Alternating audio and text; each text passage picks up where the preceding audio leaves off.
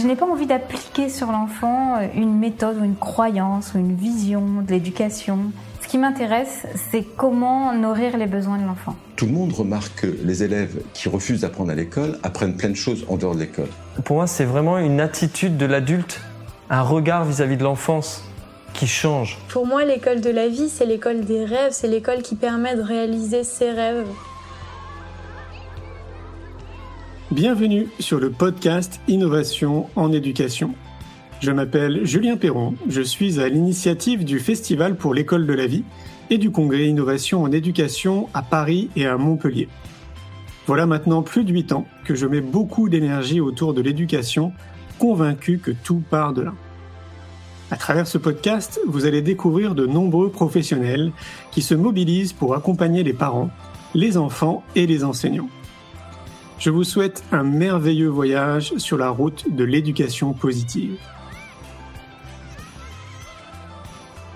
Aujourd'hui, j'ai le plaisir de recevoir Alexandre B. Alexandre est essayiste et concepteur de l'orientation intrapersonnelle.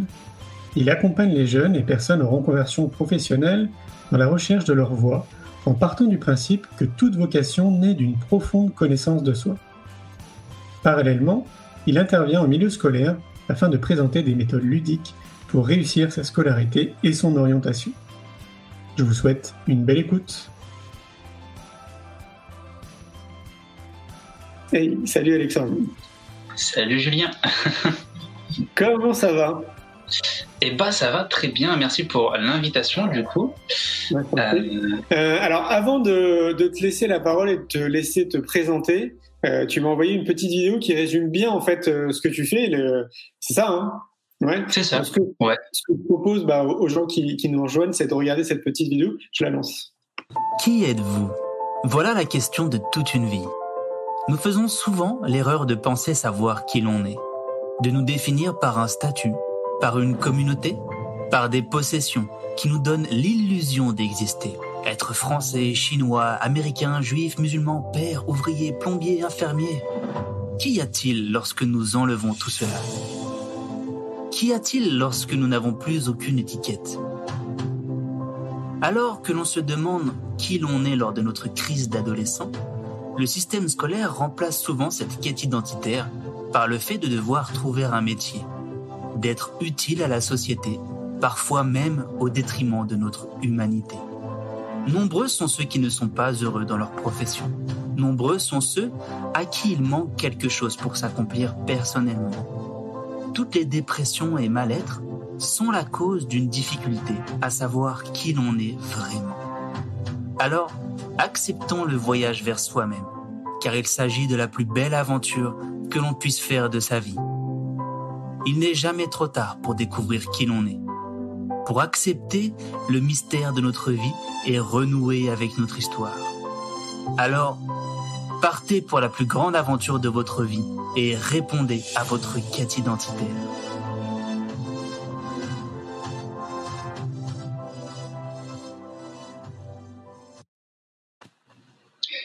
Yeah. Alors, c'était une petite vidéo qu'on avait fait euh, avec un ami pour présenter un peu la démarche. Et après, c'est vrai que j'ai rajouté le livre euh, qui vient de sortir euh, au passage, où je reprends et je parle justement de, cette quête et de, comment faire sa quête identitaire euh, au final. Franchement, j'aime beaucoup cette bande-annonce. Euh, c'est la deuxième fois que ça me donne des frissons euh, à la fin. Je sais pas pourquoi, euh, mais je trouve que c'est, ouais, je trouve que c'est intéressant. Tu as bien posé ta voix dessus et, euh, et je trouve que c'est intéressant. Bah du coup, je vais te laisser te, présenter pour les gens qui ne te connaissent pas. alors, qui es-tu, Alexandre? Alors, eh bien, je m'appelle Alexandre Baé. J'ai conçu une méthode d'orientation qu'on appelle l'orientation intrapersonnelle. Et en fait, l'idée, c'est, avant de répondre à la question qu'est-ce que je vais faire plus tard, c'est de répondre à la question qui est-ce que je suis? Donc c'est une orientation qui repose avant tout sur notre quête identitaire. Moi, je pars du principe que toute vocation naît d'une profonde connaissance de soi. Et du coup, eh bien, qui est-ce qu'on est, C'est toute la question. Okay. Et, et, alors, j'aime bien faire le parallèle. C'est vrai qu'on a tendance à se poser cette question quand on est quand on est jeune, quand on est adolescent. Ouais. en pleine crise d'adolescent, au final, la, question qui est derrière, c'est ça, c'est ce besoin de savoir qui on est. Et sans faire exprès, en fait, on, on oublie de faire cette quête identitaire parce qu'on remplace la question qui est-ce que je suis par qu'est-ce que je vais faire plus tard. Et du coup, on a l'impression qu'il faut faire quelque chose de sa vie pour devenir quelqu'un. On de, enfin, en quelque sorte, on, on s'illusionne d'un statut social, on s'étiquette de choses qui, sont pas nous au final et qui nous éloignent un petit peu plus de, cette question. Donc l'idée, c'est de mettre les deux pieds dans cette quête, euh, qui à la fois, moi, je trouve un, voyage extraordinaire puisqu'on on gagne confiance en soi en fait quand on se comprend un petit peu mieux. Puis après, c'est vrai que c'est plus simple de trouver un métier. Mais moi, j'ai le sentiment que ça part vraiment de l'école, en fait. Ce qui, nous manque, c'est ce que tu es en train de dire. C'est-à-dire que, en fait, on nous conditionne quelque part à avoir une certaine vision euh, plus tard de, l'activité professionnelle, de la vie, etc.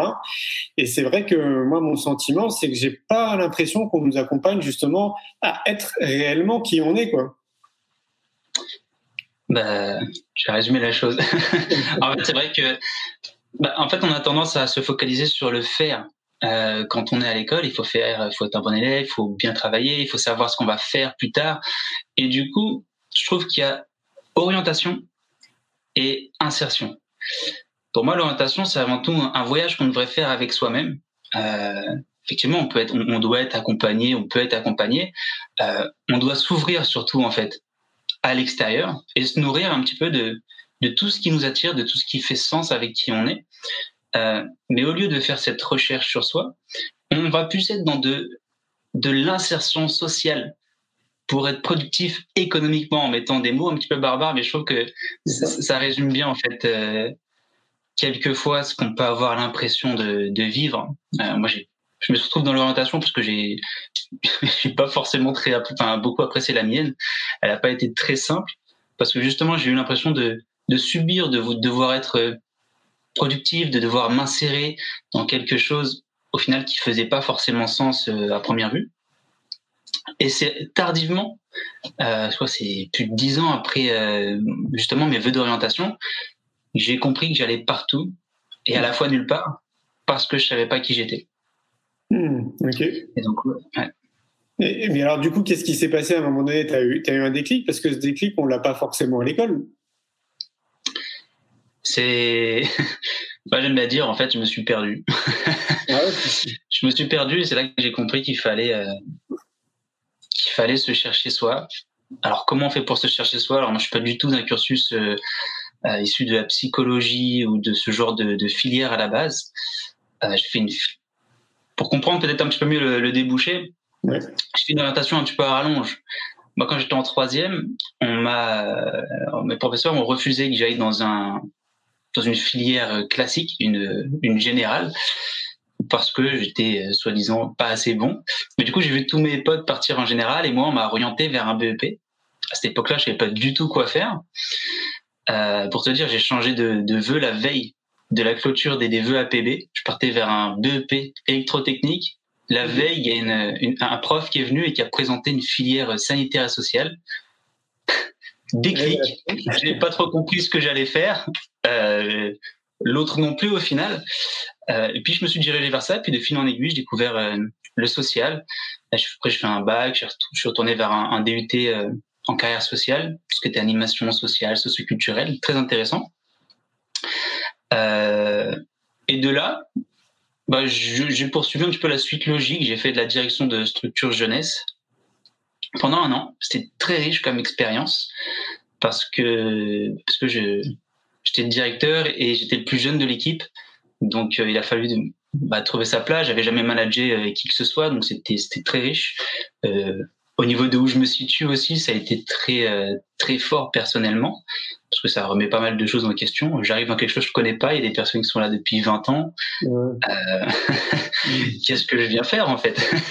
Donc c'est très intéressant. Et puis après ça, j'ai arrêté parce que j'étais un grand passionné de cinéma. Et puis euh, c'est vrai que quand j'étais un peu plus jeune, je voulais faire de la comédie.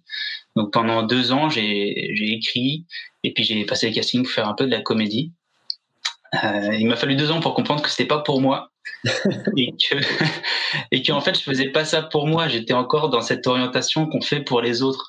Mmh. Euh, c'était moi j'aime bien résumer cette période comme une quête de mon ego, dans le sens où bah, le cinéma, la comédie, euh, c'est très valorisant. Ça nous permet d'exister, de, de, briller en quelque sorte. Et, et j'étais là-dedans. Je pense qu'il faut, il faut oser le dire aussi euh, quand on fait certaines choses pour, euh, pour la lumière et pas pour soi.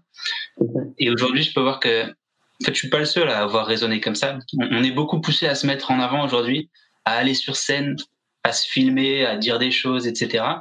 Et, et en fait, en faisant ça, ça m'a encore plus perdu. Et je pense qu'aujourd'hui, on est beaucoup en fait à se perdre sur scène quand on fait les choses pour soi, enfin pour les autres et pas pour soi. Et puis en parallèle, euh, j'avais découvert l'entrepreneuriat.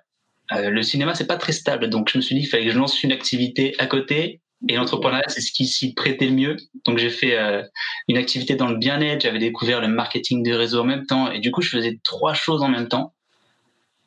Et ça vibrait pas forcément. Je commençais à comprendre que le cinéma, c'était pas pour moi. Euh, et de là, en fait, c'est là où j'ai compris que j'allais nulle part. J'allais partout, j'essayais de faire des choses pour les autres. Dans le marketing, j'ai vu des personnes qui gagnaient très bien leur vie. Donc, je me suis dit que si je gagnais bien, j'allais être heureux. Et au final, bah, c'est pas bonheur pour moi, c'était pas ça, tu vois. il n'y avait pas trop de sens. Et de là, bah, grosse remise en question. Je me suis un peu, enfin, j'ai commencé à m'investir dans tout ce qui est environnement. Et j'ai vite compris que ça servait pas à grand chose d'aller manifester dans la rue si on n'était pas éduqué au vivant. Et c'est là où, je te prends ta phrase, mais j'ai compris que tout partait de l'école. tout part de l'école, mais je vais pas faire prof. Qu'est-ce que je pourrais faire? Et c'est de là qu'en même temps que du fait de continuer et de commencer des formations dans tout ce qui était la psychologie, euh, la psychanalyse, j'ai découvert le développement personnel, je me suis un peu intéressé à la spiritualité, j'ai vraiment connecté à qu'est-ce que j'étais. Et je suis vraiment entré dans cette quête, euh, cette quête de moi. Et en deux, trois ans, euh, bah, j'ai découvert justement plus ou moins une trame qui sont utilisées dans les travaux de, Carl Jung, le, psychanalyste, mm-hmm. Et, des outils que je pouvais allier à cette trame pour vraiment faire en quelque sorte une chasse au trésor à, notre identité. Et donc moi, c'est ce que j'ai fait personnellement pour moi. Et vu que j'avais compris que je devais aller dans l'éducation sans trop savoir quoi faire, eh ben moi, il y a une personne qui m'a dit qu'on trouvait nos forces dans les moments les plus difficiles de notre vie, l'orientation. Et c'est comme ça, plus ou moins, que j'ai cheminé euh, jusqu'à là aujourd'hui. Mmh, ok. Mais en fait, ça me fait penser euh, à bilan de compétences quand tu parles comme ça, orientation? Ouais. C'est propre Oui non, on va dire qu'une personne qui fait du bilan de compétences fait du bilan de compétences, par exemple, moi, je ne fais pas de, de, bilan de compétences. On est vraiment sur, euh, sur soi, comment on se perçoit en tant qu'individu. Effectivement, il y, a, il y, a, ce côté qualité sur le jeu, mais voilà, euh, je, je, suis pas une personne qui fait passer des, des bilans de, de compétences. Okay. Je suis vraiment plus un, un artisan. un artisan qui, qui va te mettre euh, sur un chemin. Donc, euh, l'orientation intrapersonnelle, en fait, c'est toute une trame scénarisée. Et en fait, je t'explique que ton orientation, bah, c'est un petit peu ça, c'est avant tout une aventure pour toi. Et le trésor que tu trouves avant de trouver ton, ton métier, c'est toi. C'est qui est-ce que tu es. Ce qui est important de comprendre, c'est que c'est, c'est un voyage avec des, check, des checkpoints et puis des outils. Quand on se fait accompagner par un psychologue, par un psychanalyste ou par un, coach, généralement, la personne utilise des outils pour nous comprendre, mais on, on va pas sortir forcément outillé. Et donc l'idée c'est vraiment que bah, l'élève en fait, quand il rentre dans cette dans cette dans, dans ce voyage vers lui-même, à la fin il ait des outils pour comprendre où est-ce qu'il se situe parce que imaginons on fait euh, on fait ce voyage ensemble aujourd'hui, ouais.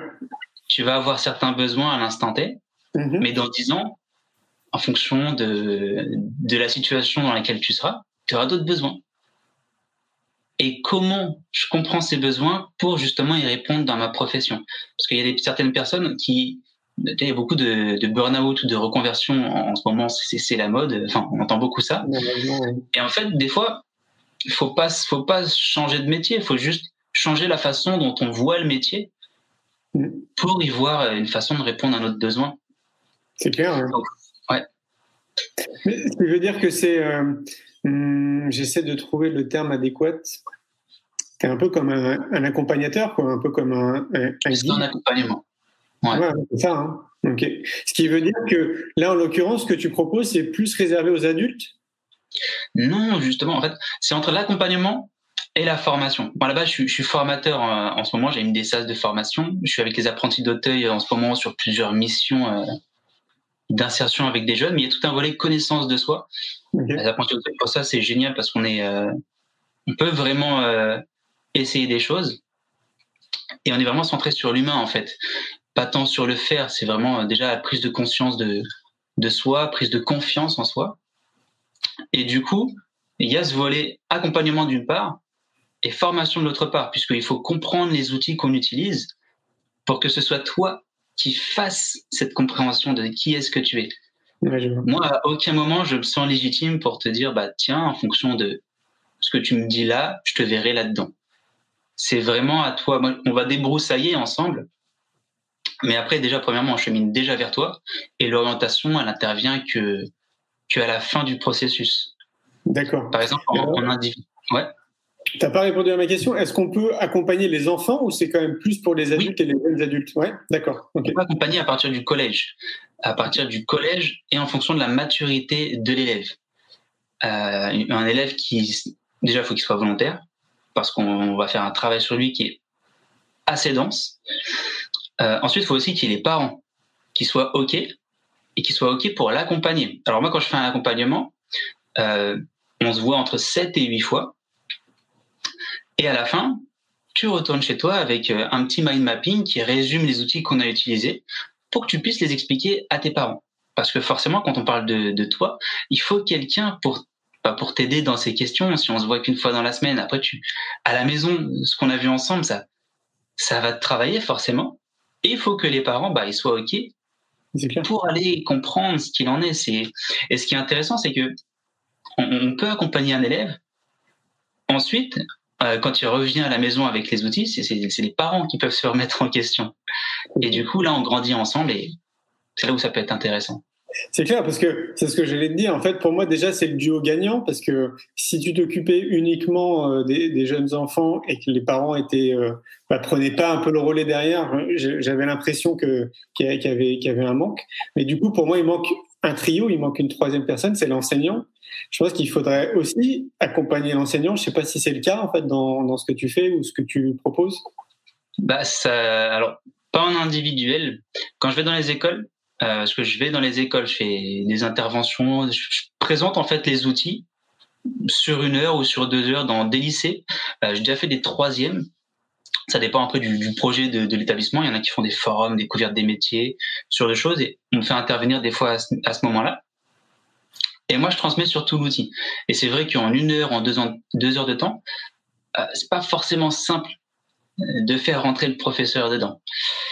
Après, euh, alors pour l'instant, il y a, il y a un jeu qui est en réflexion sur l'orientation et qui est en, en train d'être conçu. Euh, J'ai réfléchi avec Sandra Meunier que tu connais, Ah oui. Qui, est en fait la continuité de son dispositif Terre de joie. Ok. Et elle voulait partir sur quelque chose en lien avec l'orientation et du coup, on, on réfléchit ensemble sur sur sur le jeu. On a déjà quelque chose de très intéressant et du coup, on est vraiment sur un dispositif pédagogique. Euh, Donc c'est Nathan qui va être derrière? c'est, je, je m'avancerai pas. C'est, c'est vraiment Sandra qui, qui à la barre de, de la chose. D'accord. Euh, je, je pense que voilà, on aura l'occasion, d'en reparler euh, Ok. une fois que ce sera un peu plus avancé. Mais du coup, là, le professeur pourrait rentrer dans le dispositif puisque ce serait lui qui, en quelque sorte, utiliserait les outils que moi j'utilise en orientation intrapersonnelle avec sa classe. Bah ouais, en fait, typiquement, pour moi, c'est vraiment ce qu'il faudrait. Il faudrait même, je sais pas si tu l'as imaginé, que les conseillers d'orientation soient formés à ton approche. Carrément. Bah, former ou euh, que ce soit complémentaire. Parce que c'est vrai qu'en fait, euh, on est sur deux approches différentes. Euh, il y a un volet très. Moi, j'aime bien dire un individu, il a euh, quatre potentiels c'est le potentiel intellectuel, le potentiel physique. Et c'est vrai que l'orientation traditionnelle repose sur ce, ce volet-là. C'est la connaissance des métiers, qu'est-ce que je vais faire de ce savoir, de, ce que je peux faire de mes mains. Et moi, je propose plus sur le volet spirituel qui concerne le sens euh, qu'on veut mettre à sa vie. Et du coup, on fait émerger une mission de vie sur les choses et le volet émotionnel. Et du coup, c'est deux volets qui sont complémentaires. Euh, l'autre, c'est qui est-ce que je veux devenir? Moi, c'est sur ça que je travaille. Et l'autre, c'est plus qu'est-ce que je veux faire de ma vie. Et c'est en ça où, où je trouve que c'est bien de, de joindre les deux. Et puis, c'est vrai qu'un conseil d'orientation, en même temps, il y en a, il y en a un pour beaucoup d'élèves. Ça demande du, faire sa quête identitaire, c'est déjà très long. Euh, moi, je vois une personne 6 à 8 fois quand on est individuel. En, en, en SAS en groupe, ça peut être beaucoup plus rapide euh, parce qu'on peut prendre juste un outil, comprendre l'outil et s'orienter en fonction de ça. Mais ça demande quand même du temps. Et, c'est vrai que c'est des, fois ce qui manque en fait dans l'établissement scolaire. il y a un, conseiller pour euh, 1000 élèves. C'est clair. Euh, ouais, donc l'une des clés, ça serait que les enseignants soient, euh, soient sensibilisés et formés à ta méthode, en réalité. Carrément, carrément. Qu'ils aient au moins connaissance d'un outil pour pouvoir euh, débroussailler tout ça. Après, après l'éducation nationale, elle s'empare de du sujet parce qu'il y a 35 heures au collège, il me semble, pour pour pour parler d'orientation. Il me semble qu'il y en a une, quinzaine en, quatrième. Euh, il y en a encore plus au lycée. Mais après, effectivement, c'est vrai que c'est un professeur et c'est pas un, un conseiller d'orientation. Euh, c'est pas son métier également. Donc c'est. T'es bien reçu euh, dans les établissements scolaires de l'éducation nationale? Ils y voient ça plutôt d'un bon oeil ou, euh, ou c'est un peu encore compliqué d'intégrer euh, des écoles? C'est toujours long de rentrer dans une école. Euh, moi, quand je rentre, c'est la plupart du temps, c'est grâce à des professeurs que j'ai découvert sur des salons où j'ai des. En fait, je, suis président d'une structure information jeunesse sur la Seine-et-Marne. Et du coup, j'avais fait des, des salons et j'avais rencontré des professeurs sur ces derniers. Et c'est à la suite de ça que certains m'ont fait intervenir dans, leur établissement. Euh, quelquefois, il y a des conseillers pédagogiques. Donc, on peut monter un projet avec eux. Et à ce moment-là, j'interviens sur plusieurs classes. Ou alors, il y a y, a, un prof qui va me dire, euh, bah, j'ai une heure à deux heures avec cette classe, ils ont vraiment besoin d'orientation. Je me rappelle, il y a une prof que j'avais rencontrée comme ça, elle m'avait dit en fait, mais il faudrait que vous veniez parce que dans ma classe ils veulent tous faire expert comptable. en fait, c'était une classe de d'STMG et les élèves fallait, bah, ce, question d'orientation, on sait jamais trop euh, vers quoi se diriger. Et en fait, il y a un prof qui, qui ouvrait sa filière pour faire expertise comptable et il leur a dit, bah, il y a du travail, et ça gagne bien. Alors, il y en a qui ne savaient pas trop quoi faire, se sont dit, bah, ça gagne bien, il y a du travail, je vais parler. Il y a la moitié de la classe qui voulait faire ça. Et ce qui est intéressant quand je suis intervenu, c'est que, bah, en fait, il y en a qui se sont aperçus qu'ils n'aimaient pas les chiffres. Et ils se dirigeaient vers de la compta. Alors, comme ça, on, se dit, c'est logique, on se dirige pas vers ça. Mais au final, il n'y avait pas la réflexion derrière et puis il n'y avait pas euh, l'ouverture à qu'est-ce que je peux faire à, à l'instant T maintenant. Et puis c'est vrai qu'il y a le côté euh, c'est stressant, puis on se rapproche des vœux, puis il faut mettre quelque chose. Et à la fin, bah, on met euh, ce que les autres, ce que les autres mettent. Enfin, puis il y a aussi une pression un peu sociétale hein, qui, est, qui est là, qui est sous-achante, sous, bah, et on a vraiment ouais, ce sentiment qui on joue un peu notre vie quoi à ce moment-là de notre vie alors qu'il faudrait quand même relativiser les choses. Mais c'est vrai qu'il y a une grosse pression. Moi je le vois. Alors moi je vais, avoir 42 ans euh, bah, d'ici euh, quelques mois ce sera début décembre. Et je me rappelle à l'époque euh, j'ai le sentiment qu'on n'avait pas autant de pression que les étudiants de maintenant qui sembleraient avoir vraiment une pression assez importante pour réussir leurs études parce que bah, on leur fait croire que euh, bah, il faut absolument avoir au minimum un bac plus 5 pour réussir sa vie, etc., euh, etc. Il y en a beaucoup qui font de l'eczéma. Enfin, il y a vraiment beaucoup de stress. Est-ce que toi, tu le ressens aussi de ton côté, ça? Je vais pas dire que ça dépend en fait, parce que le stress, de mon point de vue, il y a aussi du stress qui est, positif. Et en fait, ça va être du cas par cas. Il y a des élèves qui ils savent carrément où ils, où ils veulent aller. Euh, même si c'est des, des, fois des cursus difficiles dans lesquels ils, se projettent d'aller, ils sont confiants. Et il y en a d'autres effectivement où ils sont un peu perdus, mais donc il y a celui-là qui va être un peu perdu, qui va vraiment stresser. Il y a celui-là qui est un peu perdu et bon bah je vais là où où je peux aller quoi. Et très, euh... je vais pas dire que relativise parce qu'il y a un peu de, de, dépit un petit peu des fois quand on échange. Mm. Mais c'est vrai que il y a un enjeu derrière l'orientation euh, il y a une étude de Pôle emploi qui disait que d'ici 2030, il y avait 85% des métiers qui allaient disparaître. d'autres études qui nous disent 65, d'autres 50, enfin bref. C'est jamais trop clair au niveau des études, mais on comprend plus ou moins qu'à la moitié des métiers euh, d'ici 2030, donc c'est dans 10 ans quand même, ça passe vite, 10 ans, les métiers sont pas là. Donc du coup, il y a, y a ce côté, je m'oriente maintenant, mais demain, je sais pas ce qui va en être. Et moi, ce que je trouve qui manque encore plus dans ces études, c'est que il y a énormément d'innovations qu'on appelle disruptives en ce moment. C'est-à-dire qu'effectivement, c'est très difficile de prédire demain.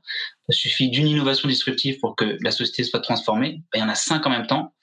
Et à côté, il y a aussi énormément d'enjeux euh, sociétals, climatiques et ce genre de choses qui nous montrent que bah, il faut diriger le navire vers quelque chose d'autre.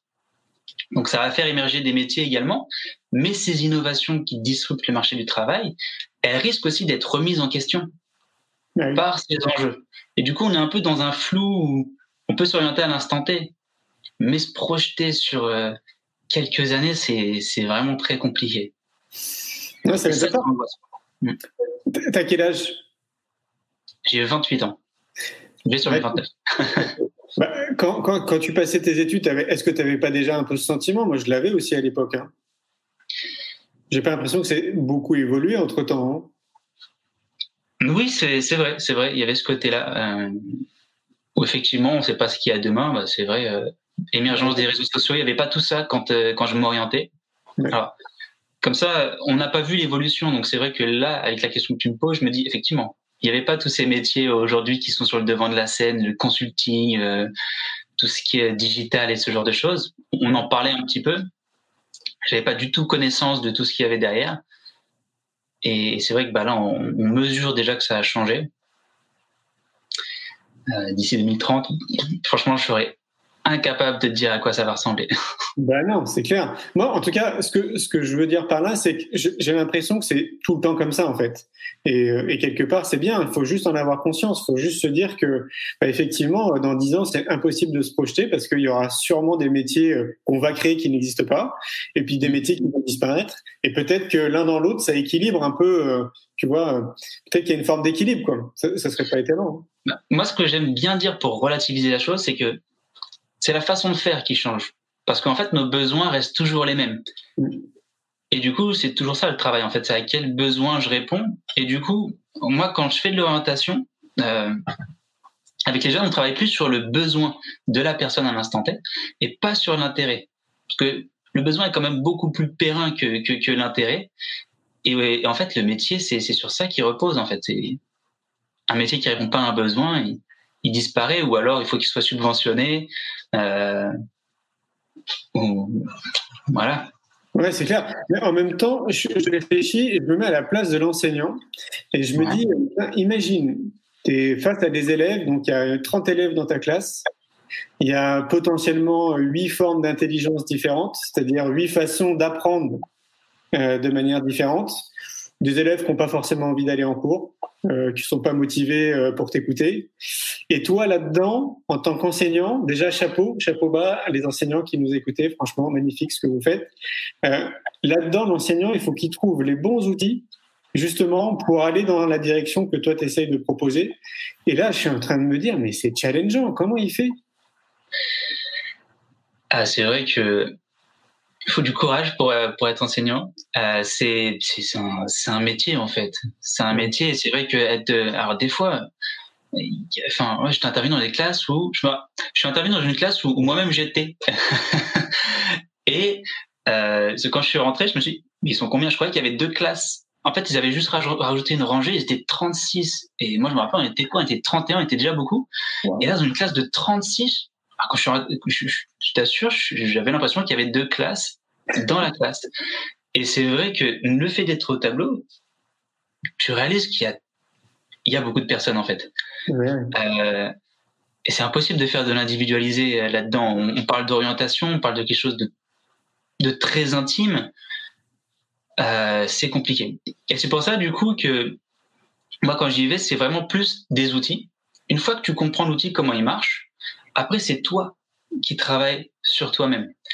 Et par exemple, dans le dispositif sur lequel on, réfléchit, euh, l'idée, c'est que chaque élève puisse avoir une sorte de petit fascicule pour ensuite lui-même faire ce travail sur soi. Parce qu'en fait, c'est trouver sa voie, c'est personnel. il n'y a pas tant besoin que le professeur soit là.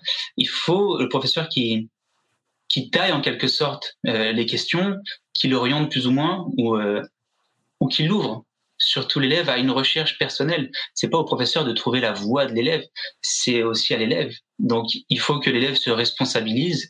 Et tu parlais du trio, il faut que les parents et euh, les professeurs bah, arrivent aussi à, communiquer. Il faut pas tout faire reposer sur le sur le professeur, ce serait trop facile sinon. oui, c'est clair, c'est vraiment une histoire de trio.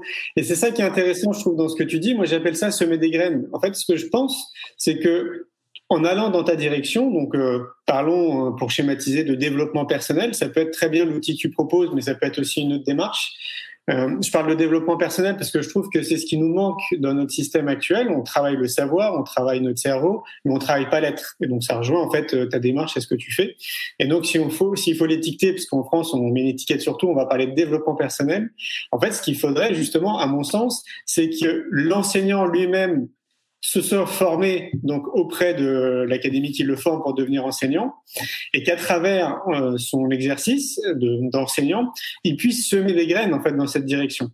Et juste semer des graines, déjà, je pense que c'est un gros cadeau parce que sur une classe d'une trentaine d'élèves, bah, on peut se laisser espérer qu'il y en aurait peut-être au moins la moitié pour qui justement la graine aurait bien été semée et qui, qui, qui les amènerait à s'intéresser un petit peu plus à ce qu'ils sont, à leurs émotions, à comprendre euh, vers quoi ils ont envie de tendre et tout, etc. Quoi. Moi, je pense que c'est vraiment ça. L'idée, c'est pas de les convaincre, mais c'est au moins de semer des graines dans cette direction. Carrément. Bah, ah, moi, je préfère parler de, de, découverte personnelle que de développement personnel parce que euh, c'est vrai que c'est à la mode le développement personnel, c'est c'est moi ça m'a changé le dev perso. Euh, ça m'a beaucoup appris sur moi-même. Mais c'est vrai qu'il y a ce cercle où on se dit il faut toujours rajouter sur soi etc et, j'ai échangé des personnes qui, qui, justement cherchaient leur voie et qui ah, ils avaient plus de la vingtaine. Et en fait ils avaient lu un paquet de livres sur le dev perso mais ils n'étaient pas heureux pour autant. Parce que je pense que justement il faut vraiment pas dissocier euh, côté développement personnel le, côté euh, spiritualité, mais pas dans le sens euh, religieux, dans le sens c'est déjà là en fait. Et en fait, du coup, on est plus sur de la, de la révélation de ce qui est déjà en nous. Euh, dans le développement personnel, il y a la communication, mais en fait, communiquer, c'est c'est là. Et en fait, tu vas juste révéler quelque chose que tu sais déjà faire. C'est juste qu'il faut en prendre conscience. Et on est dans la prise de conscience en fait. Et, c'est ça que je pense qui est très important quand on travaille sur l'aide, c'est vraiment de comprendre que tout est déjà là. Il faut juste en prendre conscience et trouver des guides ou des livres, effectivement, ce côté développement personnel, mais prendre conscience qu'on ne vient pas rajouter un truc en nous. On vient simplement ouvrir la porte. Exactement. Et tu le dis très bien. En fait, pour moi, c'est vraiment ce qui nous manque. Je pars du principe qu'on a tous des excellences qu'on est tous très très bons potentiellement dans plein de choses. Et l'idée, en fait, bah, ce serait justement ouais, de révéler ça, en fait, de révéler euh, ce qui fait qu'on est unique en soi, parce que ben, de manière très naturelle, nous, on va être très bons là-dedans, alors que pour une autre personne, ça va être plus compliqué. Carrément. Ouais, c'est ça. Mais t'imagines le, t'imagines le cadeau qu'on ferait à l'humanité? Moi, je dis, le, le sous-titre de mon deuxième film, c'est Une génération pour tout changer. Donc, autrement dit, en 25 ans euh, pour tout changer. Euh, moi, je pense que c'est possible, tu vois, si on accompagne les enfants je pense qu'en 25 ans, on peut changer euh, beaucoup, beaucoup de choses. Quoi. Tu peux, ouais, effectivement, en fait, ça dépend vraiment le ce que tu amènes encore une fois comme outil et, et, et, comment tu parles à, l'autre. Par exemple, je suis dans un sas de formation là, avec des donc un sas de 12 personnes euh, qui doivent faire de l'insertion. Ils découvrent tout ce qui est métier, logistique, etc. Et je peux travailler sur le savoir-être. Et en fait, on parle de niveau de conscience. Euh, tu as une personne qui s'appelle Richard Hawkins qui a, qui a peut-être que tu connais sûrement. Euh, eh ben, le simple fait de présenter ces, ces différents de niveaux de conscience, où est-ce qu'on se situe, etc., comprendre que tout ça, ça influence notre perception de la réalité et, et comprendre que ce qu'on ce qu'on voit chez l'autre, c'est ce qu'on porte en nous. Déjà, c'est assumer une grosse part de responsabilité, c'est assumer les défauts qu'on voit chez les autres et accepter l'autre en fait tel qu'il est. Et et en fait, il n'y a pas grand chose à faire. On a l'impression qu'il faut faire beaucoup de choses aujourd'hui pour changer le monde, etc. J'entends beaucoup de, de, alors je suis beaucoup, je sais pas toi, moi je suis beaucoup taillé par les pubs sur euh, sur Facebook où il faut impacter le monde. et, et je vois beaucoup ça. Je vois même des jeunes qui, qui, qui me partagent ça. Mais au final, il faut changer soi. Euh, je sais plus qui c'est qui disait ça. Il faut changer soi pour voir le changement qu'on voit dans le monde. Gandhi. on est Gandhi. Gandhi. Mais en fait, on est, on est vraiment là-dedans et c'est trop facile de dire aux autres ce qu'il faut faire. Il faut déjà savoir qui on est et vivre en accord avec ça. Et là, c'est royal. Quand on comprend déjà qu'on a du mal à savoir qui on est, qu'on est composé d'un masque social, que notre ego il a différents stades de développement, qu'on a tous une ombre des choses qu'on projette chez les autres, on comprend que c'est difficile de se comprendre soi. Et du coup, on va pas étiqueter la personne en face de nous. En, dix minutes, on va se dire, ouais, ben, cette personne, elle est comme ça. Euh. on, juge la personne sans la connaître et, on fait la même chose avec nous. Mais justement, parce qu'on n'est pas éduqué à, comprendre toute la complexité de l'être humain et on voudrait que ce soit simple de comprendre l'autre personne. Je pense que c'est vraiment ça, en fait, le, piège et, la toute petite chose à apporter dans, dans l'éducation. Ouais, c'est clair. Je me dis même, tu vois, pour les parents, il faudrait carrément une, une journée de sensibilisation, tu sais, un peu comme la prévention routière on aurait euh, une, avant, enfin pour les futurs parents, avant qu'ils soient parents, avec des professionnels comme toi par exemple, puis, puis plein d'autres, qui pourraient comme ça semer, tu vois, bah, encore des graines, quoi, semer des graines, euh, parce que je pense que ça serait vraiment important avant de se lancer dans cette euh, grande expérience. Carrément, carrément, carrément. Bah déjà les parents en fait, faire ce travail-là déjà pour eux-mêmes. Des fois on, on va façonner notre enfant en fonction de ce qu'on pense être l'idéal auquel il faut le façonner. Soi-même, on ne s'est pas forcément découvert non plus. Euh, demande à n'importe qui qui est-ce que tu es? C'est vrai qu'on a tendance à se présenter par son statut, par ce qu'on fait. Je suis X, euh, X profession. Et en fait, du coup, quand on enlève toutes ces étiquettes, qu'est-ce qu'il y a? Euh, Donc, on en arrive peut-être plus sur des histoires de croyances. Euh, je m'identifie à une communauté, mais, mais quand on enlève tout ça encore, enlève les croyances, sans croyance, qu'est-ce que tu es? Vu que ton identité repose sur tes croyances, quand tu enlèves tout ça, tu prends conscience déjà que t'es tout, à la fois t'es rien, mais toi et moi, on est surtout euh, euh, composés de la même chose en fait à la base. On, a la même essence, tu vois.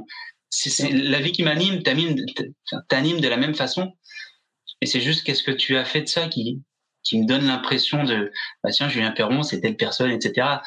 Euh, mais je pourrais pas dire qui tu es, mis à part ce que tu fais. Et je ne pourrais pas me permettre de dire un. Un citoyen du monde. Exactement. Un citoyen du monde, un être humain. C'est ce que je dis euh, souvent, tu sais, quand on me pose la question dans des interviews, euh, je dis à chaque fois que ça me fait marrer parce que bah, tu le dis très bien, on a l'habitude de poser des étiquettes, tu sais, à chaque fois sur les gens. Et moi, je leur dis foncièrement, je sens que je me sens comme un citoyen du monde, quoi. Avant d'être un chef d'entreprise, etc. Je me sens comme euh, ouais, quelqu'un qui est en accord avec lui, avec ses valeurs et qui apporte ses excellences pour le bien commun, pour l'humanité, euh, qui apporte cette petite pierre positive euh, à la planète. Et je pense que si on allait dans ta direction avec tes outils, bah justement, ça permettrait aux adultes, aux jeunes adultes, aux enfants, de conscientiser et d'aller dans cette direction, tu vois. Et c'est pour ça que je pense qu'on pourrait changer l'humanité. On, a tellement besoin d'outils comme tu proposes, en fait, pour avoir des, des individus qui réfléchissent différemment face aux enjeux, comme tu le soulignais, qu'on a aujourd'hui que c'est tellement important. Et en tout cas, moi, j'ai bon espoir. Je sais pas comment tu le vois toi de ton côté, mais moi, j'ai bon espoir. J'ai vraiment le sentiment avec tous ces gens que, que je croise, avec qui je discute, que ce soit au sein euh, de grosses institutions ou en dehors, dans tout ce qu'on appelle euh, tout ce qui est un peu nouveau, quoi, alors que c'est pas nouveau. Euh, tout le monde va dans la même direction en réalité, sauf que il y a des niveaux qui sont très différents, donc il y en a pour qui ça va prendre beaucoup plus de temps. Et, et, mais en tout cas, la direction elle est bonne, la direction elle est prise. Quoi. Ouais. En fait, ce qui est intéressant, je pense que même au-delà des outils, parce que alors ce que je propose, comme je souligne à chaque fois à la fin des livres, c'est c'est une façon de voir le monde, c'est pas la vérité. Euh, les outils que j'utilise peuvent ne pas parler à certains, euh, comme il y en a d'autres qui vont utiliser des outils qui vont pas me parler. En fait, il faut que ça nous aide, il faut que ça nous parle, il faut que ce soit personnel.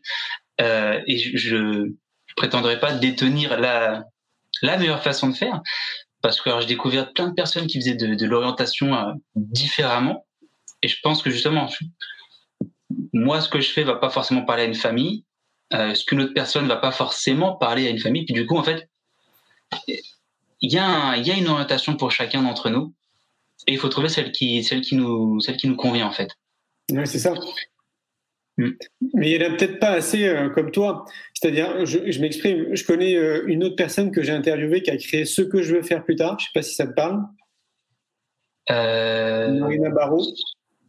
non, pas comme ça. C'est super ce qu'elle fait. Bon, il y en a d'autres en fait que j'ai rencontrés comme ça sur mon parcours, et donc toi aussi. Euh, mais je trouve que vous n'êtes pas assez nombreux. Vous avez chacun un peu vos outils euh, différents pour aller grosso modo, on va dire, dans la même direction, à révéler euh, vraiment qui on est.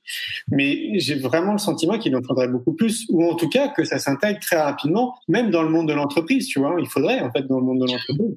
Ben, en fait, je pense que au-delà de tout ça, moi, c'est vraiment la quête identitaire qui me tient à cœur de mettre en, évidence, c'est parce que je pars du principe, et même quand on observe, en fait, la société, la société en entière, elle est rentrée dans une quête identitaire. Elle est rentrée dans une quête identitaire par euh, euh, la crise climatique, par la crise environnementale, par les crises économiques qui arrivent, la crise sanitaire. En fait, on comprend, quand on est adolescent, c'est quoi la crise d'ado? Je prends conscience que la façon dont je voyais le monde, c'est pas la façon dont je le vois demain. Et du coup, je me cherche, mais du coup, qu'est-ce que je vais construire pour mon avenir? C'est ça la crise d'ado. Et la société, qu'est-ce qui se passe? Je prends conscience que ben la société euh, qui repose sur la production infinie, qui repose sur euh, sur l'ère industrielle, bah, sur le long terme, elle est pas pérenne. Euh, en, en 60 ans, en 40 ans, 60% des espèces sauvages qui disparaissent, ok, c'est qu'il y a un truc qui va pas. Et du coup, on comprend que ce qu'on faisait jusqu'à présent ne matche pas, mais on ne sait pas ce qui va se passer demain. Et c'est pour ça que, de mon point de vue, il y a des crises là, on en plein dans, l'une d'entre elles, il y en aura d'autres derrière, tout simplement parce que tant qu'on remet pas l'humain, tant qu'on se découvre pas, se découvrir, c'est se responsabiliser aussi. C'est prendre conscience de du lien qu'on a avec le vivant, et c'est l'honorer. C'est honorer juste ça. C'est on est dans une prise de conscience. En soi, il n'y a pas besoin de beaucoup, tu vois. Il y a simplement besoin du chemin personnel pour pour comprendre ça et accepter cette euh, cette réalité. Et ensuite, bah l'avenir se construit euh, sur ça. C'est pour ça que je te rejoins un peu quand tu dis que tout part de l'école, Euh, parce que la société de demain est le reflet de l'école d'aujourd'hui. C'est on conditionne euh, les jeunes, les adultes de demain à voir le monde d'une certaine façon. Ouais. Comment on les conditionne, sur quoi on met l'accent Est-ce que c'est sur la production ou est-ce que c'est sur le vivant, sur l'entretien de la vie, la préservation, etc. Euh, c'est pour ça, et quand tu parles d'école de la vie et sur de choses, Ça résonne. ça résonne, t'as 10 ans d'avance. J'espère que dans 10 ans, on dira, ben oui, c'est du passé, ça. Ouais. Est-ce que tu peux nous expliquer concrètement ce que tu proposes? Ce que je propose. Euh, alors, en individuel, c'est pour des élèves qui sont à partir du collège, en fonction de la maturité également de, de l'élève. hein. Euh, c'est des accompagnements de 6 à 8 semaines qui suivent une trame, qui suivent cette trame où on va s'outiller, on va comprendre. Ouais, mais en fait, c'est que- Comment On voit pas la trame en fait dessus. Il faudrait que tu nous l'expliques à l'oral. Alors, c'est vrai qu'il y a beaucoup d'outils. J'en ai une que je- qui est plus simple, qui va, qui va plus te parler. Ça, c'est ce que je présente aux missions locales et, et aux structures institutionnelles. Grosso modo, ça repose sur le voyage du héros de Joseph Campbell, euh, qui est une trame universelle qu'on qu'on utilise tous pour se confronter à des péripéties dans la vie, mais aussi pour se construire. On est tous le héros de notre vie. Et ben là, c'est une petite trame pour construire sa propre vie. Et c'est couplé avec l'individuation de Carl Gustav Jung. L'individuation, il dit que c'est un processus qu'on doit faire tout au long de sa vie pour révéler son, individu- son individualité en quelque sorte. Moi, je pars du principe que il la trame, on peut commencer cette individuation, cette quête de soi, en utilisant ça. Et ce qui est intéressant, c'est que lui, ce qu'il utilise, donc ces cinq actes, ça repose sur des, sur des sciences orientales qui ont 2500 ans. Parce que le soi en psychanalyse, se découvrir soi, c'est l'atman dans l'hindouisme. Donc au final, on crée plein d'outils, mais on tourne toujours autour de la même chose. Donc là, cette trame, je pars du principe que faut juste traverser cinq actes pour se construire. La vie est une pièce de théâtre. Comment on la traverse? L'acte 1, c'est le temps de l'accommodation. Généralement, on s'oriente ici. C'est-à-dire que je perçois une norme dans mon, dans mon environnement. euh, ce que me disent mes parents, ce que me disent mes professeurs, euh, ce que je pense même être le monde, et du coup, je m'adapte en fonction de ce que je comprends être la norme. Mais du coup, ici, c'est notre environnement qui nous construit. C'est pas nous qui construisons l'environnement qui nous ressemble. Vient ensuite l'acte 2, le temps de la prise de conscience, où là, eh ben, on réalise souvent qu'on s'est pas orienté par rapport à soi, on s'est orienté par rapport aux autres, qu'est-ce qui fait sens avec moi? Waouh, grosse remise en question. C'est là qu'on retrouve les burn-out, les dépressions, les reconversions. Euh, mais se reconvertir sans avoir fait sa quête identitaire, bon, on peut prendre à Paris, mais c'est quasi sûr qu'on va se re-reconvertir du coup. Parce que le fondement, c'est l'identité. C'est qui est-ce que je suis? Qu'est-ce qui m'anime? Mm. Et donc, la prise de conscience, déjà, il faut l'accepter. Donc, il y a tout un temps où on prend conscience simplement de, de cette envie qui est la nôtre, de se découvrir. Ensuite, l'acte 3, le temps de la construction, qui est le temps le plus dense en orientation intrapersonnelle, puisque c'est là où on, donne les, plus gros outils. On utilise ce qu'on appelle des énergies archétypales pour modéliser notre comportement. On utilise euh, d'autres outils pour comprendre l'énergie qui nous anime à l'instant T et comprendre pourquoi je réagirais comme ça demain, pourquoi je réagissais comme ça hier. Donc là, dans une période d'outillage pour se comprendre maintenant et surtout pour définir la personne que l'on veut devenir à l'avenir. Donc c'est riche, c'est dense et c'est pour ça qu'on entre l'accompagnement et la formation. Une fois qu'on a identifié ça, l'acte 4, c'est l'harmonisation. C'est-à-dire, je sais qui je veux devenir, comment ça se traduit? Je sais qui je veux être, qu'est-ce que je vais faire?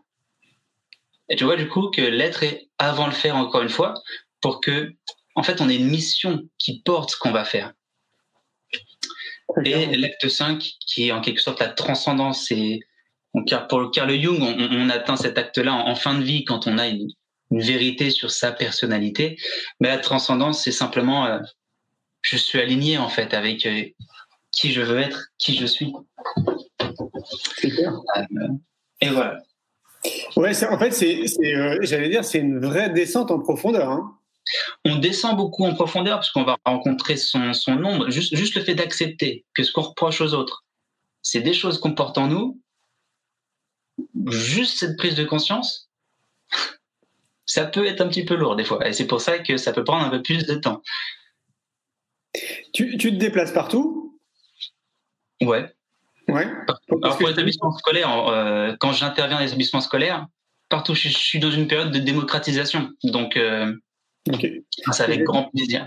Je vais passer une question d'une personne, je crois, qui posait la question est-ce que dans quel département vous intervenez? Mais en gros, tu interviens partout. Alors, je suis en Seine-et-Marne. Je suis en, Seine-et-Marne. Je suis essentiellement intervenu en Seine-et-Marne et en, région parisienne. Euh, bon, après, euh, si on fait intervenir pour une classe et qu'on m'envoie à Marseille, c'est vrai que ça fait de la route pour une classe.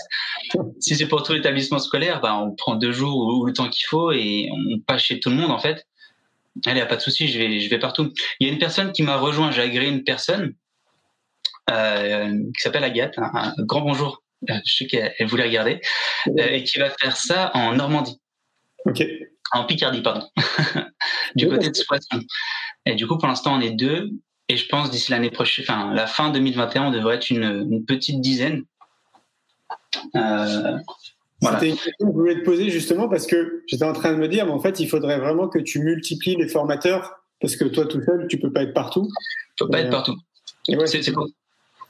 c'est pour, ça que si ça peut intéresser certains, euh, il y a des livres où j'ai mis toute la genèse de la méthode et les outils.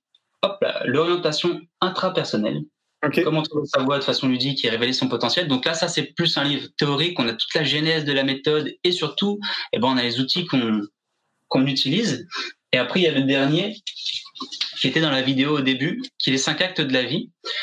Et là, euh, clairement, en fait, euh, on a quasiment tout ce qu'on pourrait faire en accompagnement. Euh, le truc est imagé. il y a la petite trame. Alors. Ça m'a l'air d'être un gros volume, non?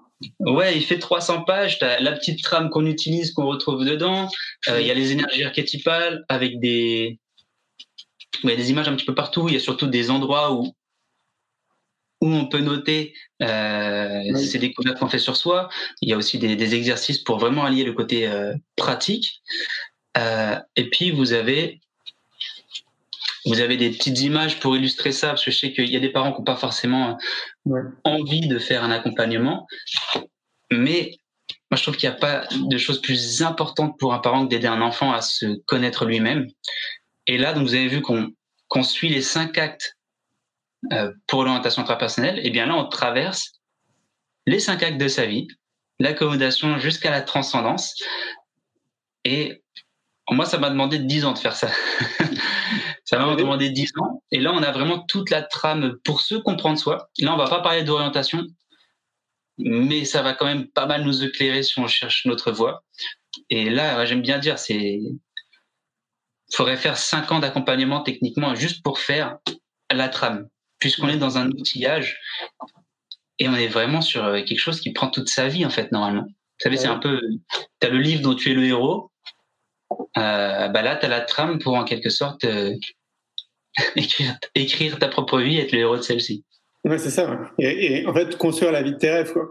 Alors, on me pose la question où est-ce qu'on peut le trouver et à quel tarif? Euh, on peut le- bah, sur Amazon, euh, sur Amazon puisqu'il est en auto-édition pour l'instant, et je peux aussi l'envoyer moi-même, euh, donc sur ma chaîne euh, Niveau Sup sur mes orientations intra-personnelles sur euh, sur Amazon ou, ou sur YouTube, on devrait le trouver. sur, sur le site là que j'affiche? Voilà, sur niveausud.fr ou Ok. sur mon compte Insta, euh, sur mon profil Instagram aussi. Euh, j'ai, euh, tu sais, il y a un petit lien dans ma bio. Et là, en fait, on peut le commander directement, euh, directement ici. En fait, j'ai du stock euh, à la maison. Je mets un petit mot dedans et, et je l'envoie. Euh. Le livre, il a, pour le tarif, il a 19,95 sur Amazon. Et après, il y a juste les frais de port, euh, 4,80, euh, il me semble, pour euh, quand c'est moi qui l'envoie. Ok. 19,95, c'est très précis. Je me suis fait accompagner par un éditeur pour, euh, pour, pour l'écrire, pour le coup. Euh, J'avais rejoint un, un mastermind que je voulais vraiment qu'il soit patate, le livre. Donc ça, il m'a dit, il n'y a pas de souci, il est patate. Il m'a dit, tu fais aucun souci, le bouche à oreille, il va se faire. Et quoi qu'il se passe, à un moment, il sera là où il doit être, le livre. Euh, parce qu'il y a, il y a le nectar de ce qu'on peut retrouver en psychologie, en psychanalyse, en développement personnel, et le tout saupoudré de, de spiritualité. Donc, euh, Ouais, bravo. Hein. Bravo. autant, un gros boulot. Quoi. Et t'as, mis combien de temps pour, le, pour l'écrire? Tu disais que c'est une grosse réflexion, un gros cheminement de 10 ans, mais pour l'écrire, ça t'a mis combien de temps? Alors, pour la petite histoire, à la base, il n'était pas prévu celui-là. En fait, je me suis fait accompagner pour le premier. Mhm. Euh, je suis une coopérative, d'entre- une coopérative d'entrepreneurs et une personne m'a accompagné. Il m'a dit, mais ouais, en fait, là, tu as fait une thèse. Mais ça, c'est indigeste pour un, pour un élève. Effectivement, il y a des élèves de, qui ont 16 ans et qui l'ont acheté. Je les ai appelés parce que du coup, il y en a qui laissent leur numéro quand ils me le commandent directement. Et j'aime bien savoir ce qui s'est passé après. Il m'a dit, bah, c'est vrai, en fait, euh, je suis pas allé au bout. pas facile. Alors lui, il est vraiment beaucoup plus ludique, beaucoup plus accessible, effectivement. Et en fait, du coup, vu que c'était indigeste pour la famille, que c'est trop euh, pour des pros, et ben, euh, j'ai travaillé sur celui-là à côté. Lui, j'ai réfléchi un an dessus avant de l'écrire, et ensuite je l'ai écrit en en deux mois. Et lui, pareil, ça a été assez rapide. En fait, j'ai fait quatre livres en un an. Euh, mais parce que, en fait, j'utilise ce qu'on appelle les énergies archétypales. Et l'idée, c'est de parrainer son, son, son identité par une énergie archétypale. Donc, c'est un outil qu'on appelle le PIEA. Et ça permet de modéliser un comportement qui va nous aider à faire ça. Et par exemple, là, si je sais que je peux faire 12 livres d'ici décembre 2021, c'est parce que je me suis parrainé avec des énergies archétypales qui permettent de faire ça, qui permettent de, de rester focalisé un long moment sur la connaissance, sur les bouquins. J'ai dû lire facilement 200 bouquins euh, l'année dernière juste pour celui-là. Mais en fait, je suis tellement focalisé et conditionné que je peux le tenir. Waouh. Mais ça, ça m'intéresse. Parce que moi, je dois, je dois écrire au moins deux, trois livres pour des maisons d'édition et euh, j'arrive pas. J'arrive pas à trouver du temps et j'ai l'impression que je procrastine, tu vois, et que je me trouve des fausses excuses. Mais en même temps, euh, c'est quand même du temps. Enfin, je veux dire, il faut quand même à un moment donné de bloquer du temps, être à fond dessus. Quoi. C'est du temps. Après, c'est vrai que c'est des, des, énergies de profil qu'on va utiliser. Tu, tu, connais un peu la process communication? Oui. Et bah, dans la process com, on utilise aussi en intrapersonnel, tu as l'étage travail-man. Travail-man qui est très structuré et du coup, euh, moi, je me, je me conditionne avec des playlists pour aller chercher des niveaux d'énergie à l'intérieur de moi. Et après, en fait, après, euh, un peu charbonner pendant 12 heures, il y a, y a pas de souci. Et en fait, il faut juste aller, encore une fois, hein, tout part de soi. Et quand on est vraiment connecté à ce qui nous anime, ah, ça peut aller, ça peut aller très très vite. on n'est pas loin même de, de l'auto-hypnose. Hein. On y est. On, on y est, on n'est pas loin. Ouais, c'est ça. Hein. Et, et, et, quand, et quand tu parlais de ça aussi, j'entendais euh, énéagramme. On n'est pas très loin de l'énéagramme, non? Euh, C'est une façon de, de voir aussi l'être humain. Moi, je parle du principe sur l'énéagramme. C'est vrai que tu en as un, et puis après, tu as les deux ailes, il me semble. Mmh. Euh, là, dans les archétypes, en fait, c'est toi qui choisis. Donc, effectivement, tu en as un qui te correspond à l'instant T, où tu vas t'identifier. Enfin, t'en as un qui, qui, qui va te, te, te, correspondre un petit peu plus, tu vas te, te voir dans lui. Mais l'idée, c'est vraiment que tu peux choisir. Et ensuite, on va modéliser ton comportement et on va, te, on va faire ressortir cette énergie en toi. Okay. Et, et, donc, par rapport à l'énagramme où tu as des, des, des, ailes sur ton profil, et ben là, en fait, tu n'as pas qu'une énergie archétypale, tu peux en avoir plusieurs. Et ensuite, et ben, tu peux utiliser des ressources de plusieurs pour toi tu as les 12. L'archétype le plus important, c'est le soi. C'est mm. toi tel que tu es. Et mm. ensuite, c'est des jeux. Et tu te connectes au personnage. Un peu comme la comédia dell'arte, j'aime bien imager euh, avec ça. un comédien, il faut qu'il connaisse le personnage. Mm. Et ben là, on fait pareil. Qu'est-ce qu'il me faut? Qu'est-ce qu'il ferait le matin? C'est quoi sa routine? Qu'est-ce qu'il et on modélise. Ouais, je vois. Je pense à un, à un ami qui s'appelle Stéphane Pérez qui a écrit un bouquin aussi qui lui a il a intégré les douze archétypes, il a aussi intégré les douze signes du zodiaque. Il a oui, euh, j'ai acheté son bouquin après avoir euh, ah oui, fait, son, fait. Je me suis dit, mais mince, euh, je connais pas. et du coup, tout de suite, j'ai acheté, mais on n'est pas sur les mêmes archétypes. Euh, C'est pas les mêmes archétypes. D'accord. Il y, a de multiples archétypes un petit peu partout. D'accord. Euh, et là, on est vraiment sur, sur 12. Comment? Lui aussi, un gros travail pour sortir son bouquin. Je crois que c'est plus de dix années euh, pour, euh, pour le sortir. Ouais. Ah bah, c'est marrant que tu l'aies acheté. Mais du coup, il y a, y a, y a peut-être des ponts, non, avec euh, ce que tu as fait, ou, ou c'est vraiment quelque, une approche totalement différente? Bah, Pas vraiment. En fait, justement, je pensais avoir des. C'est pour ça que j'ai acheté. Je me suis dit, mais mince, surtout, elle fait pareil. On a fait pareil. Donc autant être au courant. Et en fait, non, il n'y a pas vraiment le zodiaque. C'est. Ok. Euh, T'as l'archétype de l'innocent, qui a un besoin de sécurité, euh, tu as l'archétype euh, du sage qui a besoin de comprendre les choses, comprendre le monde. Chaque archétype est associé à un besoin. Et après, c'est une représentation que tu vas faire. Par exemple, si je te parle du sage aujourd'hui, tu vas avoir ta vision du sage. Euh, moi, je vais peut-être voir Merlin, Gandalf, toi, tu vas peut-être plus voir euh, euh, Dumbledore. Et en fait, ce qui est intéressant, c'est que un personnage a plusieurs énergies archétypales. Je prends l'exemple de de, de Gandalf. Tu vois Gandalf bah, Gandalf, c'est un magicien, c'est un archétype de pouvoir, mais dedans, il y a le sage aussi. Et il y a aussi, il y a aussi l'énergie du meneur, parce qu'il dirige les hommes, etc. Donc on voit qu'il y a plusieurs énergies au sein du même individu. C'est pour ça que avant d'utiliser cet outil-là, on est sur la quête de soi. Parce que c'est ça l'archétype le plus important. Et après seulement, c'est pour atteindre ces objectifs. Mais quand on utilise vraiment l'outil euh, comme il doit être utilisé, en plus, tu as ton énergie sexuelle en fonction que tu sois à dominance yin ou dominance yang, ça aussi, ça va jouer. Et c'est pour ça que tu as tout un processus euh, à faire en amont et à bien comprendre pour que ce soit déjà bien fait, parce que tu n'es pas l'archétype, tu n'es pas l'énergie, tu l'as à l'instant T. Ouais, c'est ça. Comment on fait pour te, pour te joindre, mis à part euh, ton site web? Euh, bah sur NiveauSub, il y a, y a l'adresse mail contact@nivosub.fr. Okay. Il y a la chaîne YouTube où il y a pas mal de choses, euh, où il y a des petites vidéos où vraiment je présente la démarche. Ensuite, okay. on va rentrer dans une phase là où je présente les outils, comment on les utilise, etc. Et ça me semble vraiment important de, de présenter la démarche euh, en amont. Euh, et puis ensuite, il y a, y a, mon numéro de téléphone sur, sur le site, normalement, okay. sur la page Facebook aussi. Ok. Euh, la chaîne YouTube, c'est Niveau Sup C'est ça, Niveau Sup. ouais. Ok. Niveausup.fr, on va tomber, on tombe dessus sur, euh, sur Facebook. Et puis il y a mon profil Instagram où je sais beaucoup de personnes passent euh, par Insta. C'est tiré du, tiré du 8, Ouais. Alexandre, tiré du 8 encore, euh, BAE. Non, B-A-E, Alexandre. Et, et on tombe sur le profil et là, on, on peut aussi envoyer. Mais c'est sûr que c'est par téléphone. Et pour les gens qui auraient envie de t'aider, qu'est-ce qu'on peut faire pour t'aider? T'as de- besoin De d'aide m'aider? Ouais. Contact niveausup.fr, bien évidemment. Ensemble, on va toujours plus loin. Et on dit que tout seul, on va plus vite, mais avec des gens, on va quand même aussi plus vite que tout seul. Donc, euh, bah, des professeurs. Là, par exemple, j'ai fait un cycle de conférences. C'était totalement gratuit dans la Seine-et-Marne. Euh, et il y a des parents d'élèves qui, qui devaient venir.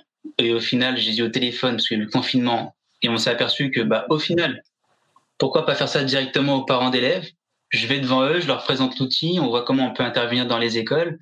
Donc, euh, je suis ouvert à, à beaucoup de choses. L'idée, c'est vraiment de, de faire rentrer ça dans l'éducation nationale euh, et puis de montrer aux, aux psychologues de l'éducation nationale aussi que on est complémentaires et que moi, je suis pas tant sur le métier, je suis plus sur la vocation et sur le chemin. Du coup, il y a vraiment un travail complémentaire. Euh, il y a les structures information jeunesse euh, avec lesquelles j'espère aussi travailler.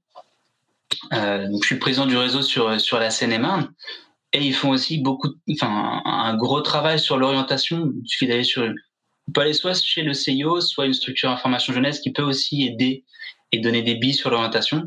Et du coup, j'ai vraiment à cœur de réussir à travailler avec les deux au final, puisque on n'est pas sur la même approche, mais on est sur l'humain. Et c'est deux potentiels, enfin, c'est deux approches, du coup, tu vois, il y a les quatre potentiels.